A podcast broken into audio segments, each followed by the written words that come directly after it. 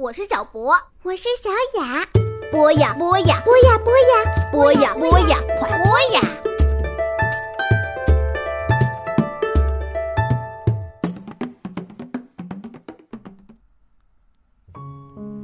嗨，小朋友们、大朋友们，你们好，欢迎收听博雅小学堂，这里是月月妈妈的节气与诗歌。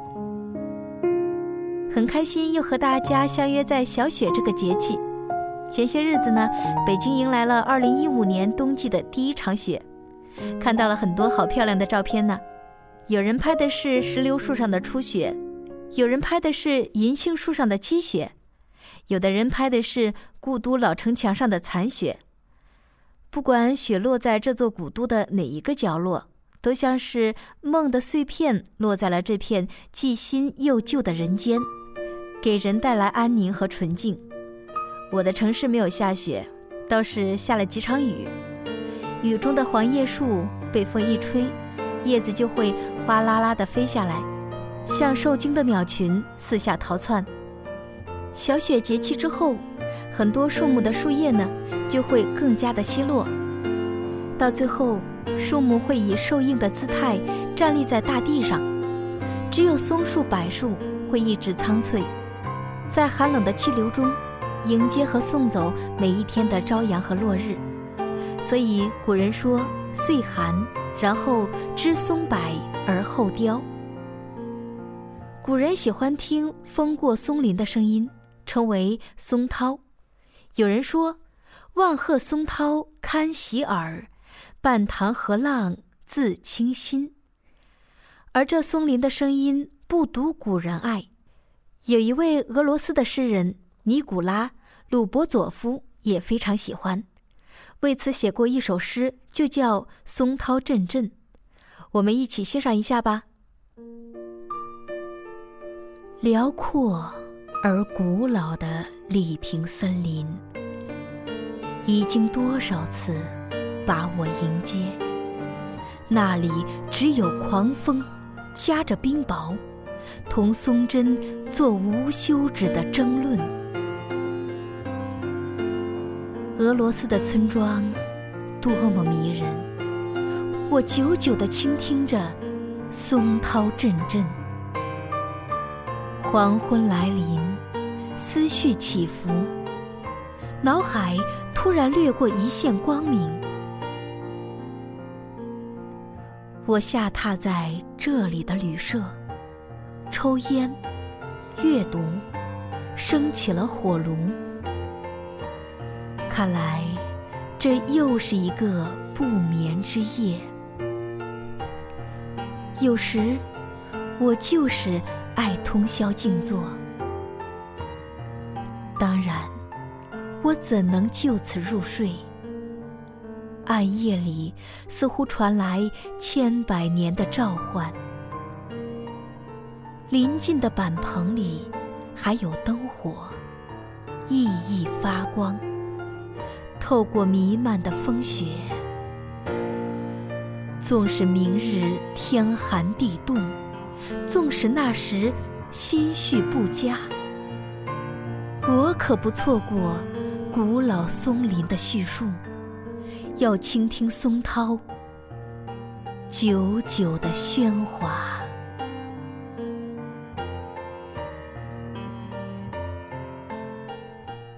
作者在旅店听着古老松林的涛声，这涛声从松林里来，也是来自于古老大地和岁月的合唱。松针和暴风雪争论，诗人于是在暗夜里收获思想里的一道光芒。这样的松涛不仅在这一个夜晚陪伴着诗人，更陪伴在每个天寒地冻、心绪不佳的来日。或许，总有什么可以一直回响在我们内心深处。他们说，总有一些瞬间可以滋养人的一生。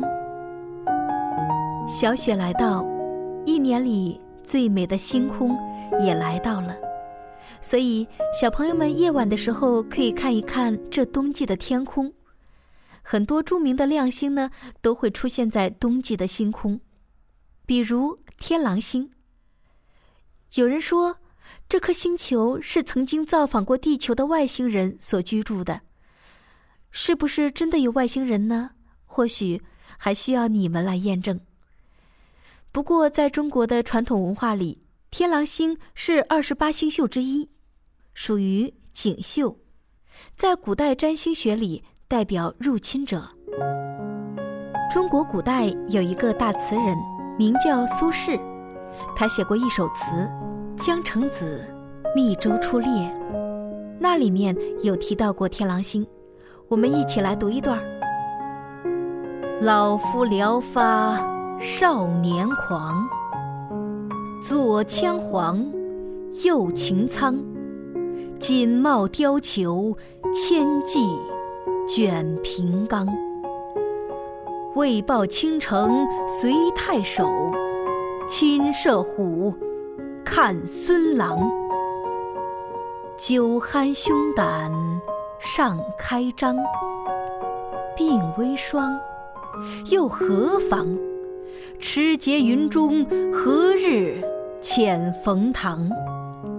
会挽雕弓如满月，西北望，射天狼。那这首词是什么意思呢？这首词是在说，我虽然年老。却兴起了少年打猎的热狂，左手牵着黄犬，右臂擎着苍鹰，戴着华美鲜艳的帽子，穿着貂皮做的衣服，带着上千计的随从，疾风一般席卷平坦的山冈。为了报答满城的人跟随我出猎的盛情厚谊，我要像孙权一样，亲自射杀猛虎。我痛饮美酒，心胸开阔，胆气更为豪壮，两鬓微微发白，这又何妨呢？什么时候皇帝会派人下来，就像汉文帝派遣冯唐去云中赦免魏尚的罪一样，信任我呢？我将使尽力气，拉满雕弓，就像满月一样，朝着西北瞄望，射向西夏的军队。在这首词里，天狼星代表的就是当时北宋政府最大的威胁——西夏政权。这首词豪迈奔放，气势雄浑，充分体现了豪放派词风的特点，抒发了作者杀敌卫国的雄心壮志，体现了为了效力抗击侵略的豪情壮志，并委婉地表达了期盼得到朝廷重用的愿望。照例，我们来说一说小雪这个节气的三候。初候红藏不见。这个时节，由于很少有下雨的情况，所以彩虹就不再出现了。二候天气上腾。这个是说天际中阳气上涨，地中的阴气下降，导致天地不通，阴阳不交，万物失去生机。三候。闭塞成冬，这是由于天气的寒冷，万物的气息漂移和游离几乎停止，所以呢，就被古人称为闭塞成冬，万物不通。小雪和谷雨都表示降水的节气，古人认为这个时候的大地还没有冻透，所以呢，就是下雪也不是大雪，而是小雪或者是雨夹雪。因为暖冬的缘故，现在冬天里呢也很少能够见到大雪。但是我小的时候啊不是这样的，那时候的冬天是冬天本来的样子，冷而且漂亮。有时候第二天一醒来啊，一推开门，整片大地都是白茫茫的，雪满天下。雪有时候呢会到膝盖那么厚，一个夜晚换了人间，有一种魔幻的感觉。让人欣喜若狂。就是不下雪呢，每天早晨醒来也可以看到很多的霜花。那时候啊，每天就是从对玻璃窗上霜花的奇思妙想里开始的。哪一片像森林，哪一片像小鹿，哪一片像公主。不过呢，还是让我们回到诗篇中的节气来。我和大家再读一首南唐诗人徐铉的《和萧中郎小雪日作》：征西府里日西斜，独是新炉自煮茶。离菊近来低覆水，塞鸿飞去远连霞。寂寥小雪闲中过，斑驳清霜鬓上加。算得流年无奈处，莫将诗句著苍华。这首诗是徐铉为贺朋友萧中郎的诗而作的。小雪日，篱边残菊都几乎卧倒在池水里，塞外的鸿雁向着晚霞远去，诗人双鬓上飞上了岁月的清霜，光阴如水般流逝。诗人在这寂寥的日子试新茶，思流年，写诗篇酬答朋友的深情。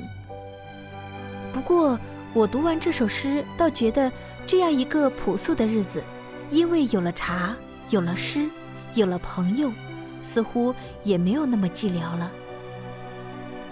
每一个朴素的日子，组成了我们的岁月。希望在世间所有美好事物的陪伴下，我们都可以内心安稳，每一天都平安而值得。好了，我们下次节目见，愿那一天。阳光高见，眼波温柔。